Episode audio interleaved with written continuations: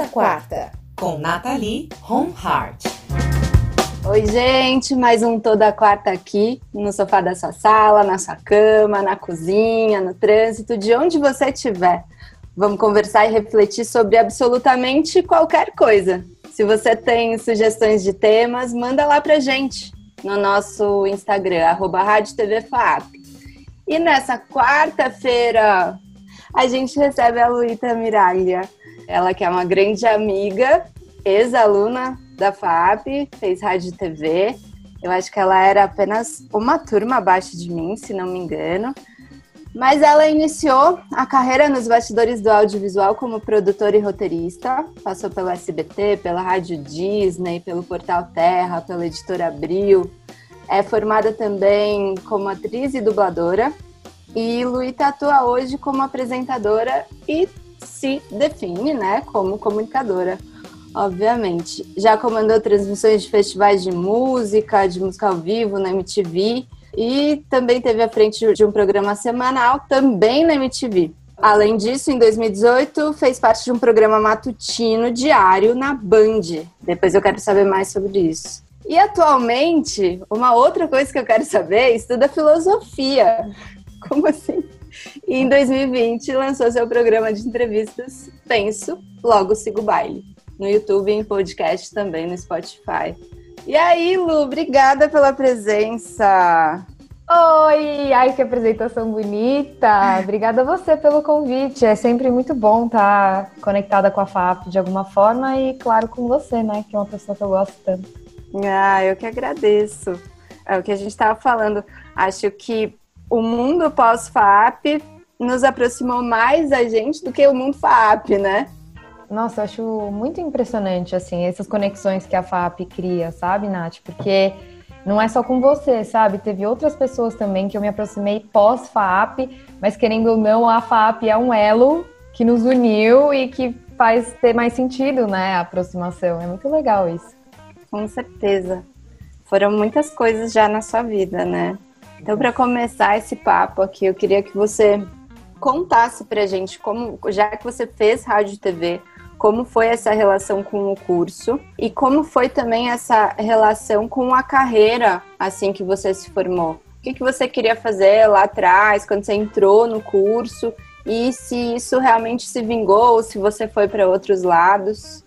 Olha, é muito engraçado, porque quando eu fui fazer a minha inscrição para o vestibular na FAP, eu tinha certeza que eu queria fazer FAP comunicação mas eu tinha muita dúvida se eu ia fazer cinema ou rádio TV. Eu acho que é uma dúvida até bastante comum para alguns alunos, né? E eu decidi de uma maneira bastante madura e ponderada que foi no 2 ou 1, um, com meu tio. A gente fez um 2 ou 1 um e caiu rádio TV. Então, a princípio foi um mero acaso eu fazer rádio TV e a minha ideia era sempre assim, na hora lá eu vejo, se eu começar a achar que cinema faz mais sentido, eu mudo e tá tudo certo.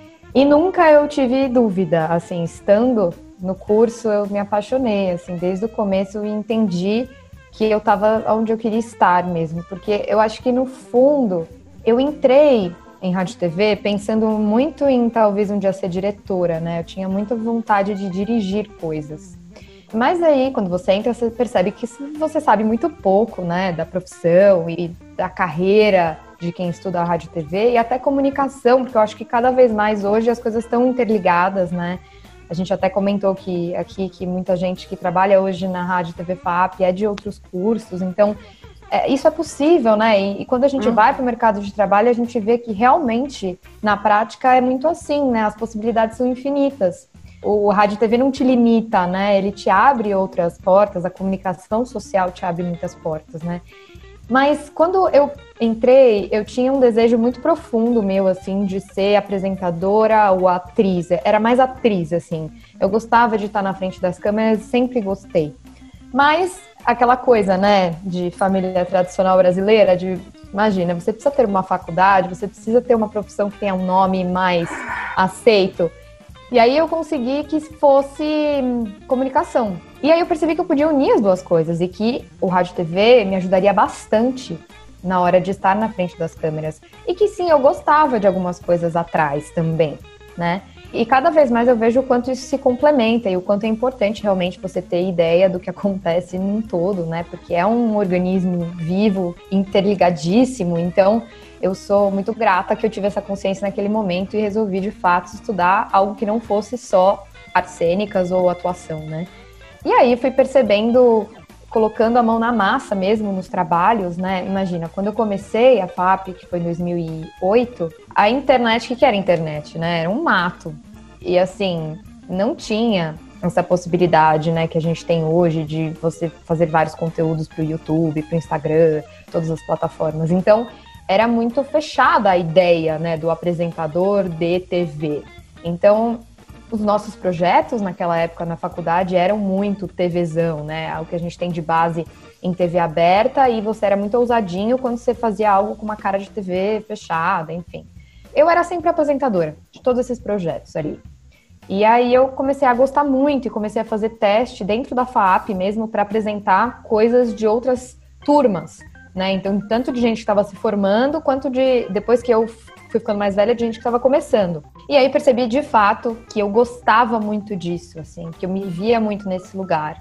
Então, na época que eu fazia FAP, eu trabalhava como produtora, né? Eu acho que muita gente que faz comunicação inicia a vida no audiovisual como produção, né? E aí eu fui produtora durante muitos anos, aí eu me formei na FAP, continuei sendo produtora, e aí eu fui para a Rádio Disney que daí era uma produção com um quesinho de direção dos locutores, e aí eu adorava, mas eu queria, eu olhava e falava, cara, eu queria eu estar tá falando, não estar tá produzindo o que a pessoa vai falar. E aí foi que eu percebi que realmente eu precisava ir para frente das câmeras, né? Então, essa foi a minha trajetória com a faculdade até chegar em de fato assumir o que eu sempre quis fazer, aliada a tudo que eu aprendi em rádio e TV na FAP, né? E aí, depois de perceber que de fato eu queria ir para frente das câmeras, eu ainda titubeei, fui ser roteirista no SBT. E aí, no meio disso, eu passei num teste para MTV, então percebi que realmente até o destino estava cooperando, e dali não saí mais, né? Então, dali eu fui fazendo TV, TV, e aí hoje estou na internet fazendo coisas minhas e para os outros também. Uhum. E quando você foi para MTV, você né, trabalhava com roteiro ali no SBT e uhum. foi para MTV para de fato ir para frente das câmeras. É, e como foi esse processo? É, é muito legal porque eu estava numa fase assim muito inquieta, né, com essa coisa profissional, assim, aqueles momentos da vida em que essa inquietude te faz fazer movimentos, né? Então, eu estava trabalhando como produção, estava super infeliz no que eu estava fazendo. Aí eu tinha tido uma experiência com a Riachuelo de um ano e meio sendo a porta-voz da marca, que foi através de um reality show que eu me inscrevi e fui eleita e escolhida e fiquei um ano e meio trabalhando com moda na frente das câmeras. E foi muito legal e era o bebê da internet, assim, na época que as blogueiras começaram a surgir. E eu tentava dar tudo de mim ali, mas moda é um meio complicado e, enfim, eu gostava muito do que eu fazia, mas ainda não sentia que eu estava realmente me dando aquela aquela função que eu realmente queria ter, assim, né? Eu gostava, eu queria mesmo estar na TV. E aí, quando terminou essa coisa com a Riachuelo, eu falei, bom, vou voltar para essa linha de raciocínio. Então, vou sair dessa moda e vou voltar. E aí que eu fui para o SBT ser roteirista. Só que aí, ser roteirista começou a me matar, assim, porque eu ficava numa sala sem ar-condicionado, sem janela, escrevendo para os outros um discurso que não era meu, porque daí você tem que se adequar também à linha de pensamento do apresentador, enfim.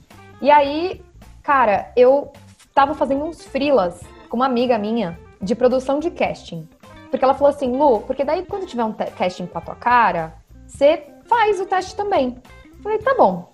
E aí teve um dia que ela me ligou e falou: Lu, tem um teste para você fazer a produção para mim.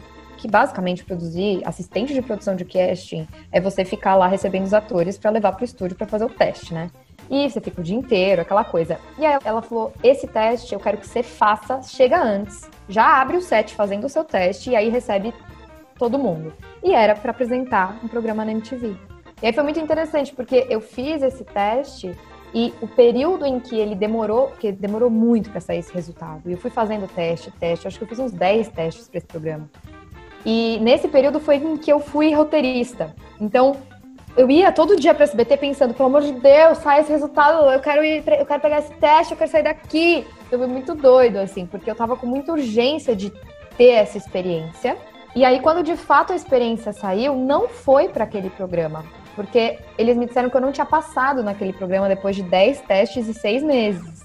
Mas eles gostaram de mim e queriam me testar fazendo a cobertura do Tomorrowland ao vivo.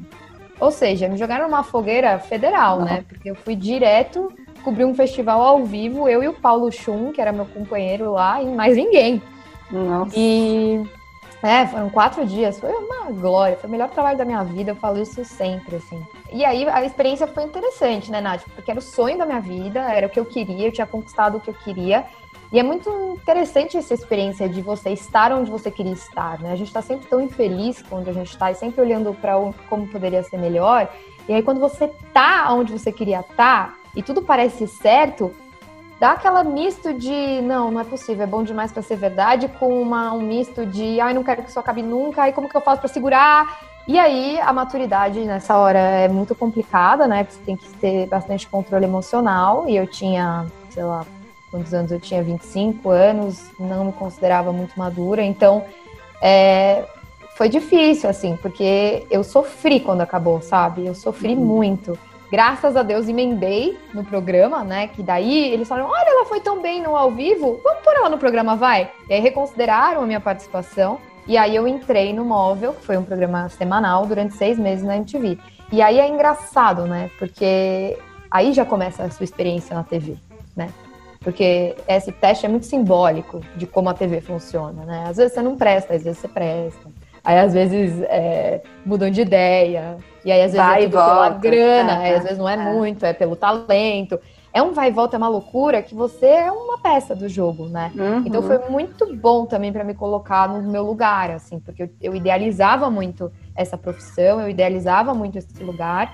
E não, você é só mais um né? Você é uma peça do jogo e o jogo tem que rodar. Então, foi bom, foi um grande aprendizado que, como roteirista produtora, eu nunca tinha tido. Porque nessas posições eu tinha certeza que eu era só mais uma. Aí eu glamorizava, uhum, né? A coisa é. do apresentador e tal. Uhum. E aí, zero, zero. Não. Talvez o Faustão tenha glamour. De resto, é, honestamente, é. acho que não. E acho que em todas as funções também, né? A TV lida com essa coisa do descartável de uma forma muito fácil. Que eu, eu achava curioso quando eu era estagiária em, em rádio ou em TV, que alguém entrava de férias. Um produtor ou até o apresentador entrava de férias. E aí, o que, que a gente vai fazer? Alguém faz no lugar, ué. É. Óbvio, Sai lá, né? faz, ué. Mas, uhum. mas eu não sei fazer. Não, mas é só lá fazer, faz. É. Então, é, é muito eu, legal. Eu Você já assistiu aquela série Morning Show? Já. Maravilhosa. Ah, é isso, né? É maravilhosa. É Quem não assistiu, assista. Assiste. É bem é um bom ensaio sobre a nossa profissão. Assim, né? Nossa, é muito bom. É, e também os meandros lá de dentro e... E o jogo de interesses, né? Toda a politicagem, assim, que tem em qualquer empresa, né? A gente esquece, às vezes, que é empresa, né? Quando é, envolve arte envolve sonho, envolve ambição, assim, a gente esquece que é uma empresa, né? A gente romantiza, né? É. Justamente como é algo que traz muito mais do que imagem, é um misto de imagem, de conteúdo, é muita coisa junta para você entender que por trás disso existe um grande negócio que eles só querem audiência para vender produto. É, é muito exato. difícil, né? Pensar o tempo muito. todo nisso. É, e isso ficou ainda mais evidente quando eu fui pra Band, né? Aí isso ficou muito hum. claro para mim, assim, porque aí TV aberta também. Nossa, é, é, outro lugar, né? Meu Deus, cara, é, é o universo, assim. E, aí, e como você chegou na Band? Então, olha que louco, né? Isso eu acho que é até uma mensagem legal que eu queria falar, porque às vezes eu recebo mensagem de alguns alunos da FAP que têm vontade de serem apresentadores, apresentadoras, né? Perguntando como é que eu fiz, o que, que eu sugiro, né? E é claro que os tempos são um pouco diferentes, mas é recente, né? Eu estava na Band em 2018. E foi muito interessante, porque em 2016, quando terminou o meu contrato na MTV, e eu fiquei sem saber muito. Que... Não, desculpa, foi antes. Em 2015, quando eu estava nesse processo de esperar esse teste da MTV, sendo roteirista, triste, querendo que desse certo, eu comecei a querer fazer movimentos nesse sentido, porque eu não tinha portfólio, né? Como é que você aplica para ser apresentador se as pessoas não conseguem te ver, você nunca fez nada? Então eu ficava nessa angústia, assim. Então eu comecei a tentar procurar qualquer coisa que eu pudesse fazer. Eu tava assim, a ponto de pegar uma câmera aí na Paulista e fingir que eu tava fazendo um programa uhum. só para mostrar como é que eu faria se ele fosse real, sabe? Que é uma boa ideia, aliás, viu? Para quem quiser. é, é. E aí, eu peguei e entrei numa comunidade do Facebook na época que tinha vários testes assim de TCC de faculdade e tudo mais. E aí tinha um grupo da Casper que precisava de uma apresentadora para fazer um programa que tinha uma pegada de sobre viagem assim. Eles até davam referência a Fernanda Lima no Mochilão MTV, mas que ia ser em São Paulo. E eu falei, cara, eu, eu quero, sou eu, vou fazer, mandei. E assim, é remuneração simbólica, né? Só uma ajuda de custo para transporte e tudo mais. E eu lembro até que meu namorado da época falou assim: Meu, como assim? Você, tipo, você tá no SBT, você tá esperando uma resposta da MTV, você vai fazer um TCC de faculdade para ganhar 200 reais, fazer. Eu falei: Eu vou, porque eu preciso desse movimento e eu preciso praticar. Porque também na hora que for valendo, eu preciso estar segura de que eu sei fazer o que eu quero fazer. Também não é assim, né? E aí eu fui, e aí passei no teste, eles me escolheram para fazer esse TCC, que foi lindo, um programa super fofo, e pessoas incríveis que eu tive a sorte de conhecer que até hoje estão na minha vida, que é esse, esse grupo desse TCC. E aí eu lembro de pensar na hora que meu ex falou isso pra mim e falar assim, cara, vai se arrepender de ter falado isso pra mim. E aí, em 2018, uma integrante deste grupo, ou seja, três anos depois, estava na Band sendo assistente de produção, me mandou uma mensagem e falou: Lu, eu não sei se você tá afim, eu sei que estava na MTV, não sei o que você tá fazendo agora, mas abriu uma vaga aqui para uma integrar o elenco do programa que eles estão repaginando. Querem fazer o teste? E aí eu fui, e aí eu passei. Então, assim, uma coisa que eu acho que é muito importante baixar o ego e aproveitar todas as oportunidades, porque de acordo com a minha experiência, as melhores oportunidades vêm da onde você menos está esperando. Então, para é. mim, nunca foi do meu agente, nunca foi do mega negócio. Entrevistei o Lewis Hamilton. Tá bom, foi incrível, mas não foi desse projeto que me veio nada do que eu conquistei. Uhum. Entendeu? Foram das coisas mais sutis. Até o próprio Lewis Hamilton. Foram das coisas mais sutis, assim, que eu fiz que reverberaram, entendeu? Então acho que isso é. Isso é muito precioso, assim. Se joga. Não fica pensando no que, que isso vai ser. Faz. Precisa fazer, gerar o movimento. Então foi assim é. que eu fui pra lá.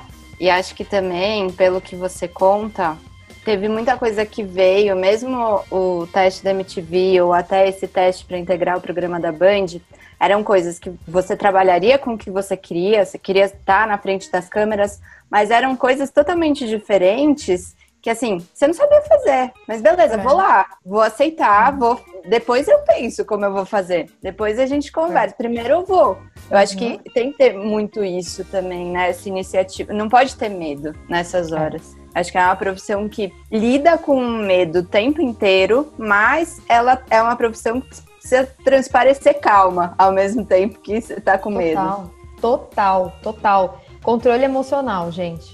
Sério, é tudo nessa vida. Vai meditar, vai fazer uma terapia, porque vai fazer diferença na sua vida. Porque é exatamente isso. Você tem que controlar a ansiedade, controlar os seus nervos, controlar tudo. É quase realmente você ser um psicopata ali uhum. e fingir que tá pleno. Tá é isso, bem. entendeu? E tá tudo bem. E pode vir o que vier. E eu sei é. fazer, manda aí. E é muito doido, porque não só como apresentadora, mas acho que em todas as áreas do audiovisual, quem se dá bem é de fato quem fala, não, vamos lá. Tem a é. humildade de querer aprender, né? Que eu acho que isso é importante também, porque a gente às vezes sai da FAP achando que sabe fazer tudo, né? E aí tem aqueles caras trabalhando lá há 50 anos que olham para você e falam, nossa. Então, assim, tem que ter um pouquinho calma, né? De, de entender. Mas assim, não, mas eu quero aprender, eu vou. Cara, não tem como dar errado. E aí você entrou na Band. É, aí foi em 2018, eu passei o ano lá, né? Aí tive essa aula de TV aberta durante um ano. E, e como era? Era um programa diário? Era um programa diário de culinária, que aí era um universo totalmente diferente, né? Eu nunca tinha feito nada de culinária, assim, caí de paraquedas, mas eu tava lá muito para trazer dicas, né, para os telespectadores de tanto de livro quanto de filme, de gastronomia, eventos na cidade, e aí cidade, Brasil inteiro, né? E também eu fazia interação com os espectadores pelo Facebook e Instagram do programa, assim. Então era uma personagem, assim, secundária do programa, né? Eles queriam trazer uma coisa mais jovem, uma mais interação com o público, né? Então era eu ali que fazia isso. Nossa, comi muito bem por um ano, coisas maravilhosas, tive foi muito legal que aí aos poucos eu fui tendo um pouco mais de abertura, então eu comecei a fazer algumas reportagens externas em viagens, assim, coisas que eu ia viajar, eu falava, ó, oh, vou, vou fazer uma reportagem. Aí eu mandava, eles punham no ar, então isso foi muito legal. E também foi muito legal que lá eu fui convidada para ser repórter do tapete vermelho da final do Masterchef, que também, assim, em termos de exigência é, técnica, profissional, é mais do mesmo que eu já fazia, mas Cara, era a final de uma edição que foi pico de audiência no horário nobre, ganhou da novela, da Globo e foi Trend Topics no Twitter. Então, foi uma experiência muito legal, assim, de estar num negócio muito grande, sabe? É outro universo também, cara. Como é grande, sabe? Tudo que, que envolve um navio desse, assim. É muito legal, foi muito legal essa experiência. Em algum momento a gente estava falando do medo, né? Acho que com essa experiência na TV aberta, depois Masterchef, que é né, uma coisa gigante. TV, quando a gente fala TV aberta, se a gente pensar, ah, tem um ponto de audiência, já é muita coisa. Aí, Sim. tipo, um programa que, né, passa o, o, geralmente maior programa de audiência da televisão, deu um medinho, tipo, nossa, as pessoas estão me mandando mensagem, então tem gente me seguindo no Instagram. O que, que é isso agora?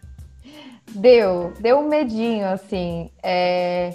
É muito engraçado, porque eu acho que eu sempre lidei muito bem com essa coisa desse medinho aí, porque eu sempre quis muito.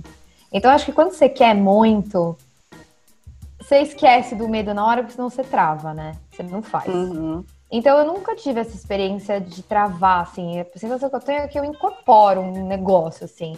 Porque é engraçado isso. Antes fico muito ansiosa e eu não percebo porque eu aparento. Eu percebo em sinais do meu corpo. Então minha mão fica suando, eu perco o apetite, dá piriri, aquelas coisas, né? Mas eu fico normal, só tô com esses sintomas que eu sei que são ansiedade. Uhum. E aí eu chego lá, eu, eu, fico muito focada também, eu não consigo ficar conversando. Jamais conseguiria estar aqui batendo esse papo com você se amanhã eu fosse apresentar essa final, entendeu? Uhum. Eu fico muito focada, eu preciso centralizar.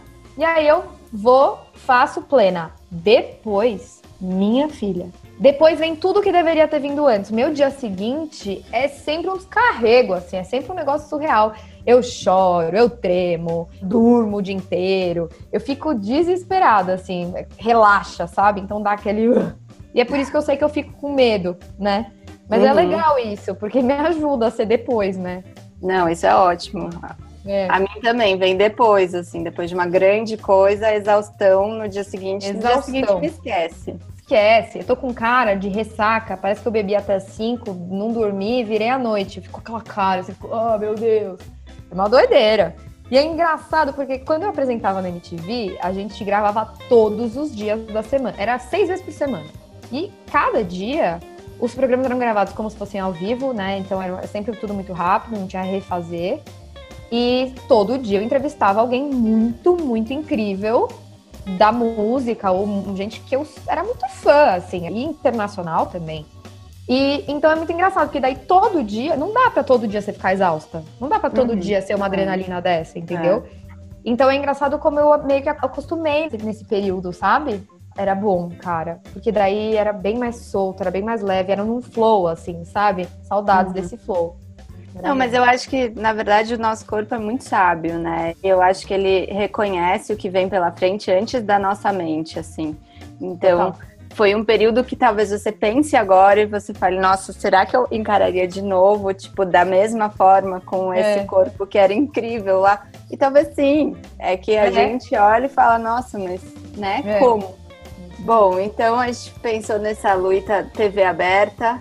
Agora, eu acho que vale um pouco falar. Então, você falou que você gostava disso, e eu lembrei de uma história muito boa, por isso que eu perguntei desse medinho aí, porque eu tenho uma amiga, enfim, doutora, professora, tal, não é da FAP, então não precisem ficar pensando, ai, quem será essa pessoa? é, não, precisa, não é da FAP. Mas ela dá muita entrevista, assim, fantástico, Jornal Nacional. E aí, faz umas duas semanas eu liguei pra ela e ela tava meio. Tipo, tinha um eco assim. Eu falei, amiga, onde você tá? Ela, tô no banheiro. É porque vai passar uma entrevista que eu dei pro Jornal Nacional. E a minha mãe, o Rafael, o marido dela, tá todo mundo lá embaixo, eles vão assistir. Eu tô aqui porque eu fico muito tímida e eu não quero assistir. Não, tá brincando! Ai, que maravilhosa. E aí ela Tadinha. falou que passou a entrevista no Jornal Nacional e começou uma chuva de pessoas querendo seguir, uma chuva de pessoas mandando inbox. E aí eu uhum. falei, cara, é muito louco isso, porque assim, ela é uma pesquisadora, né? Ponto. Tipo, não é uma influenciadora, ela não é uma produtora de conteúdo para os uhum. meios digitais. Isso é muito louco, assim, essa inter-relação que as mídias hoje fazem, né?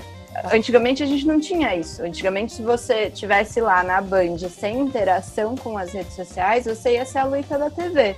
Uhum. Né? E como você lida hoje, não só com essa relação com os seguidores e as pessoas que acompanham o seu trabalho, mas você com isso, assim, você pensa no que você vai postar, no que você vai falar, você pensa no conteúdo que você vai disponibilizar para essas pessoas hoje? Uhum, sim. Foi uma grande luta minha, sabe, Nath, isso, porque o Instagram para mim ele foi muito uma consequência do que eu fazia, assim.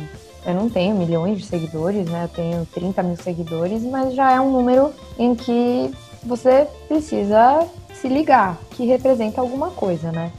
Quando eu estava na Riachuelo, que era um trabalho 100% online, essa ligação era muito mais direta, assim. Eu acho que as pessoas elas estavam muito mais preocupadas com o que eu ia dizer. Quando eu fui para MTV, foi interessante, porque era um programa muito jovem, muito parecido com a internet, assim, de pegada, mas ele não passava na internet. Então, isso é uma frustração que eu tive, assim. Eu achava que era um programa um pouco desconexo com a realidade, sabe? Eu achava que ele foi meio pérola aos porcos, no sentido de um momento errado, assim. Uhum. Ou um approach errado, né? Assim, acho que devia ter sido colocado no MTV Play na época, enfim. E aí, na Band, é engraçado, porque daí era um programa matutino de culinária, então eram senhoras, basicamente, e principalmente, que me assistiam. Então, não são pessoas que são muito ligadas nas redes sociais. Uma ou outra me seguia e aí me acompanhava tal, mas eu não postava receita no Insta, então elas também não não queriam muito saber o que, que eu tinha para falar, né? Mas aquelas 30 mil pessoas existiam ali. E a maioria delas esperava um conteúdo de moda de mim, porque elas vieram da Riachuelo, né? E mesmo na MTV, eu tinha uns figurinos muito legais e eu me aproveitei disso para fazer algumas fotos legais dessas roupas e parcerias com marcas e tudo mais. Então, o que, que aconteceu? Quando eu saí da Band e me vi em 2019 com uma página em branco, né? O que, que eu vou fazer agora? A internet meio que naquele momento era a única opção. Eu falei, cara, eu tenho esse ouro aqui que são pessoas que já estão ali porque querem. Eu preciso fazer alguma coisa com isso. E eu sou uma produtora de conteúdo, sabe? Eu estudei comunicação, é para isso que eu, né, tô onde eu tô. E eu posso falar o que eu quero falar aqui. Eu não preciso de uma grande visibilidade, até porque num lugar como TV, eu, provavelmente eu não vou ter essa autonomia para falar sobre o que eu quero, né? Enfim.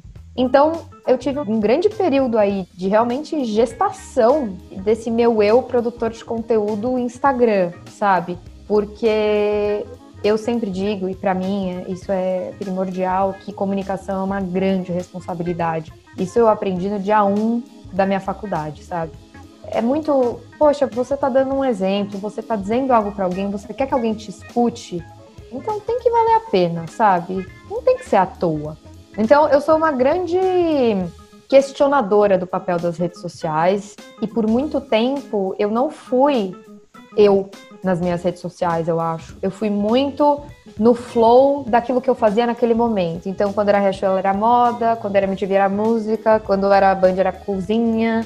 E aí, em 2019, eu falei, caramba, mas e aí? Eu não faço mais cozinha, não faço mais moda. O que que eu, o que que a Luíta quer falar, né? É você sair do personagem que a TV te coloca e vir para a pessoa física, né? Porque é isso. Quem tá na internet e faz sucesso na internet é porque é uma pessoa física interessante. Que, claro, cria a sua persona, mas é muito baseado em quem você é de verdade, né? Ninguém escolhe a tua roupa, ninguém diz o que você tem que falar, você parte das suas vontades, né? E foi muito doido, porque eu não sabia o que, que eu queria falar. Então foi um processo bem longo para mim, assim, de 2019, de fazer alguns testes, testes não com a recepção do público, mas com a minha vontade de fazer aquilo. Então eu comecei muitos projetos de moda, parei no meio porque vi que não era aquilo que eu queria fazer. Comecei muitos projetos de culinária, parei no meio porque não era o que eu queria fazer. Fui tentando naquilo que eu já conhecia. E foi aí que a filosofia surgiu, que foi, você falou que queria saber disso, né? Foi nessa busca, assim, sabe, Nath? Porque eu comecei a me incomodar um pouco com essa desconexão entre o que eu mostro e o que eu sou.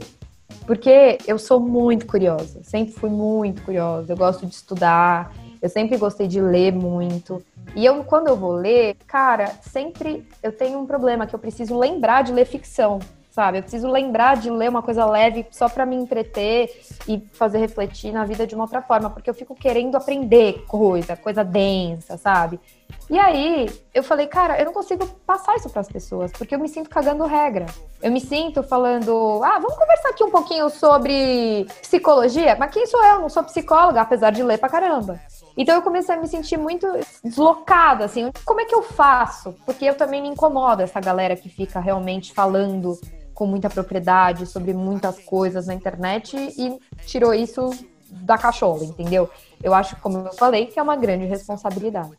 E a gente acaba também tendo muito acesso aos jovens, né? Que, querendo ou não, são pessoas em formação. Acho que todo mundo é, mas eu acho que eu vejo pelas minhas primas que acabam consumindo muito YouTube, de gente que caga muita regra. E a gente tá num momento bem delicado da nossa existência, eu acho, com todas as bandeiras sendo levantadas, todos os padrões sendo quebrados, que é maravilhoso. Mas eu acho que aí surge muita opinião e surge muita referência, muitas muito legais e muitas destrutivas, com cara de construtiva. Então eu acho que é tudo muito delicado. Então, como eu levo muito a sério esse papel do comunicador, eu precisei de um bom tempo para me entender, né? Qual era o papel que eu queria ter. E foi aí que eu comecei a estudar filosofia, porque é uma coisa que eu sempre me interessei. E é uma coisa que eu quero, a longo prazo, me aprofundar cada vez mais, assim. Eu tenho vontade de fazer um mestrado, eu tenho vontade de em realmente ir para um lado acadêmico, assim. E aí, comecei a fazer conteúdos desde a legenda da minha foto até uma série de stories, até como eu divulgo uma marca. E aí, por fim, eu penso logo Sigo Baile, que é hoje o meu programa no YouTube e no, e no Spotify, em que eu dou uma filosofada, mas sem pretensão teórica, sabe? Sem, porque uhum. eu também quero isso, assim, eu quero me aprofundar, mas porque eu quero viver na prática os ensinamentos. Então, eu tenho essa preocupação de levar reflexões. Então hoje o meu conteúdo ele vai muito para esse lado, assim. Eu tento trazer coisas que todo mundo pode se identificar para reflexão, sem necessariamente ser um grande conceito, uma grande bandeira. Eu tento me esquivar um pouco de assuntos muito polêmicos, porque acho que já tem bastante gente falando sobre isso. Então, para mim, me importam mais as coisas mais sutis, assim, da vida, do dia a dia, e que são as que me intrigam mesmo, assim, porque eu acho que a gente é muito complexo, né? E a vida é muito complexa. Então, a filosofia veio nesse lugar para tentar me colocar num trilho possível para seguir esses conteúdos aí que eu venho produzindo. Então, sim, eu me preocupo com eles hoje de uma forma muito mais do que eu estou dizendo do que da estética, se o feed é harmônico, se vou vender sandália para alguém. É muito mais uhum, assim, uhum. Eu falo até no Pace Logo Se Vale, levar assuntos profundos com leveza e alegria, assim. Hum. Hoje eu peguei isso para mim. E eu acho que você está conseguindo fazer isso super bem, assim. É uma área super, super. Eu me vejo assim, eu sou uma consumidora do seu perfil no Instagram, já assisti o Penso, logo sigo o baile. E, e eu odeio ver stories, né? Eu não gosto. Então eu vou passando assim. E os seus eu gosto de guardar. Tipo, se eu tô num lugar que eu não consigo ver, eu vou guardar, vou ver depois, sabe? Ai, que fofa! Ai, que bom, então, é um ótimo elogio mesmo. Tá, eu acho que pelo menos para mim tá funcionando, assim, porque é isso, eu acho Ai, que, que muito do que você falou aí, você também traz a verdade. Porque às vezes você vê alguém fazendo um stories de algum produto e aí é tipo a Xuxa fazendo comercial de Monange. É, é um pouco uhum. isso, sabe? E você Sim. independente de estar falando sobre alguma coisa específica ou de algum conteúdo, você está falando como se você estivesse falando com a sua melhor amiga ou com a sua mãe ou com... uhum. eu acho que você faz jus à intimidade que as redes sociais trazem. Que bom você acha isso. É, eu tento assim, porque eu acho que elas estão ali para isso, sabe? Quando é para eu ser formal, é porque eu fui contratada ali para botar uma camisa e falar do novo carro da Mercedes-Benz, entendeu? Eu tô ali na minha casa falando. Eu acho que essa conexão, ela só existe se existir realmente essa vulnerabilidade, né? Que pode tanto uhum. ser vulnerabilidade no sentido de você se colocar frágil, mas também pode ser de você se colocar na sua casa como você é, do jeito que você fica no sofá, né? Então, esse é o meu estilo, né? Cada um tem um estilo, mas o meu é esse, assim. Só consigo me comunicar dessa forma é, hoje, até falando aqui com você, enfim, acho que as coisas são o que são. É isso que eu tento mostrar, assim. Uhum. E da mesma forma no Penso Logo Sigo Baile. Essas são as coisas que rondam minha mente, são as coisas que estão me intrigando. Chama alguém ali para falar sobre isso, que sabe disso melhor que eu, mas eu tô ali como discípula, eu tô ali como ouvinte, eu tô ali como questionadora, não tô ali dando aula. Então, quero me manter sempre nesse lugar, por enquanto, assim. Pelo menos tá sendo muito bom para mim também, sabe? Porque daí eu vou entendendo mais e pesquisando, né? E saciando uhum. essa curiosidade minha também, em relação a tudo. Sim. E o Penso Logo Sigo Baile, pelo que eu sei, era um projeto anterior à pandemia, né? Sim. Minha e filha. Como foi essa mudança toda? E bota a pandemia aí nessa mesma. Ai, pergunta. pandemia. Meu Deus, pandemia. A pandemia é ame ou odeie, né? Eu acho que é odeie, porém ame, porque você precisa viver. É, é. O, não, mas eu digo assim, ame ou odeie, porque tirando, e agora eu vou tirar real, assim, ignora, finge que não existe. Todas as mortes que a gente vê, para mim ela foi maravilhosa. Em, em vários não. Eu perdi gente, sim, de Covid. Eu passei perrengue, sim. E vejo milhares de pessoas sofrendo, que isso me faz sofrer absurdo, assim, absurdo, me sensibiliza de uma forma surreal. Então, tira tudo isso, tá? Que eu sei que são coisas gigantescas. Mas fora isso, cara, teve coisas muito boas que se eu não tivesse passado por esse processo, nunca não teriam acontecido, né?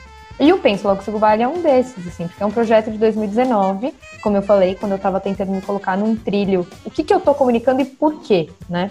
E aí eu reuni várias amigas aqui em casa para fazer um brainstorming, assim, de o que, que seria esse projeto. Eu disse tudo que eu queria, vomitei nelas, assim, tudo que eu queria, tudo que era as minhas ideias e, e o objetivo desse projeto.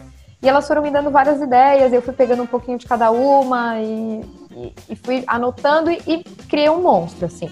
Aí, elas ficaram no meu pé, né? Produz, produz, produz, produz, cadê, cadê, cadê? E eu fui fiz um piloto no formato que a gente chegou juntas ali. E eu não gostei.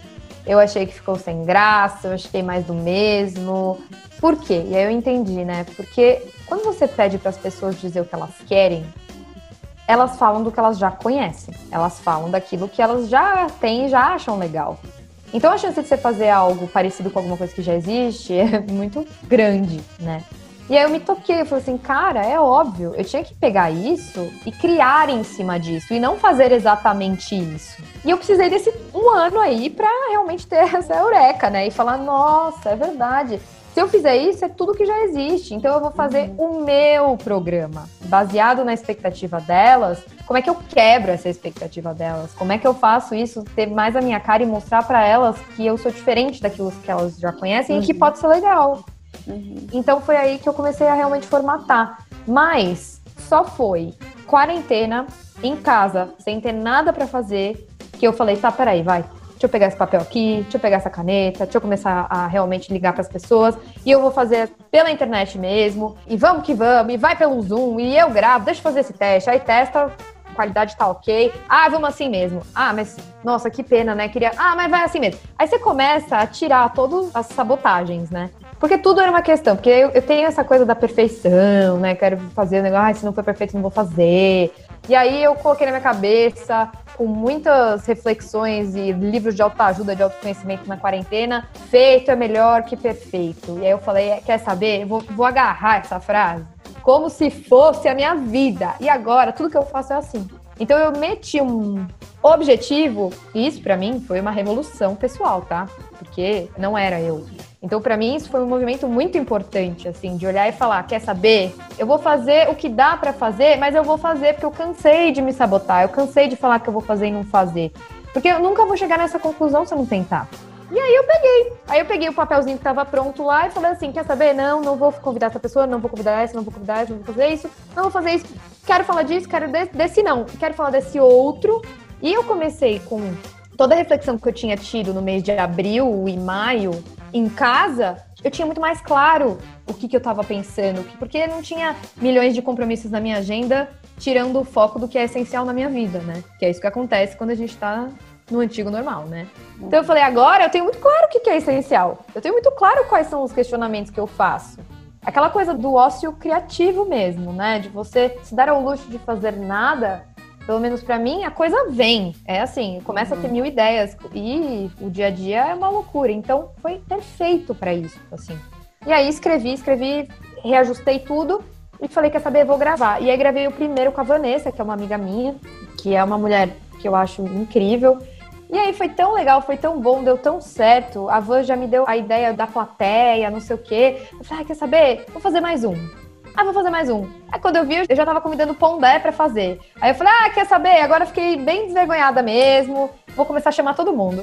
E aí eu falei, meu, vou chamar todo mundo que eu quero conversar, porque é isso. O projeto é esse. É interessante para mim. Uhum. Então o que é interessante para mim eu quero trazer. E é tão simples, né, quando você vai ver, e a gente fica botando um monte de coisa. Aí foi isso. A pandemia foi excelente para minha criatividade, para tirar todos esses poréns. Não tinha mais desculpa, porque era só ligar a câmera do meu computador na minha casa e fazer. Então eu é, fiz. Eu acho que a pandemia, a Roberta Martinelli falou isso. Ela falou se referindo à televisão, mas eu acho que a gente pode expandir aqui. Mas a pandemia humanizou a forma de se fazer comunicação. É, porque a gente pensava muito na técnica e tinha que estar tá tudo muito perfeito. Uhum. E aí cara, não vai, não vai. Perfeito não vai. E aí? A gente vai fazer o não. Exato. E também uma coisa que sempre me deu muita preguiça e que sempre me sabotou todos os meus projetos, que fosse um IGTV, é a edição. Edição é um negócio que eu não gosto de fazer. Não adianta. Aprendi uhum. na FAP, aprendi, mas eu não gosto. Então eu acho também que também essa coisa de você olhar e falar, tá bom, então como é que eu vou resolver esse problema? Vou chamar alguém para editar. Uhum. Eu conheço tanta gente, né? Então também saber delegar um pouquinho, né, e pedir ajuda para as pessoas, uhum. acho que também foi um movimento muito legal, assim, que porque tava todo mundo nessa, né? Tava todo mundo querendo fazer alguma coisa, com vontade de se distrair. Então, também foi muito bom nesse sentido. Aí deleguei a edição, aí foi que foi uma beleza, porque daí eu só fiquei com a parte boa.